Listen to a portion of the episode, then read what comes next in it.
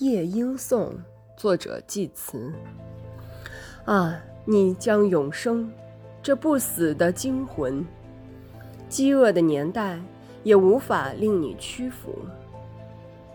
我听见往昔的夜晚听过的歌声，曾在遥远的过去打动了帝王和村夫。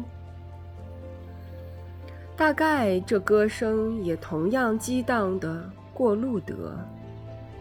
他充满忧思的心，怀念着家乡，站在异乡的麦田里，泪流满面。正是这歌声，许多次令那被禁锢的窗里人迷醉。他推开窗，无际大海中，浪涛汹涌。鲜香，失落汪洋。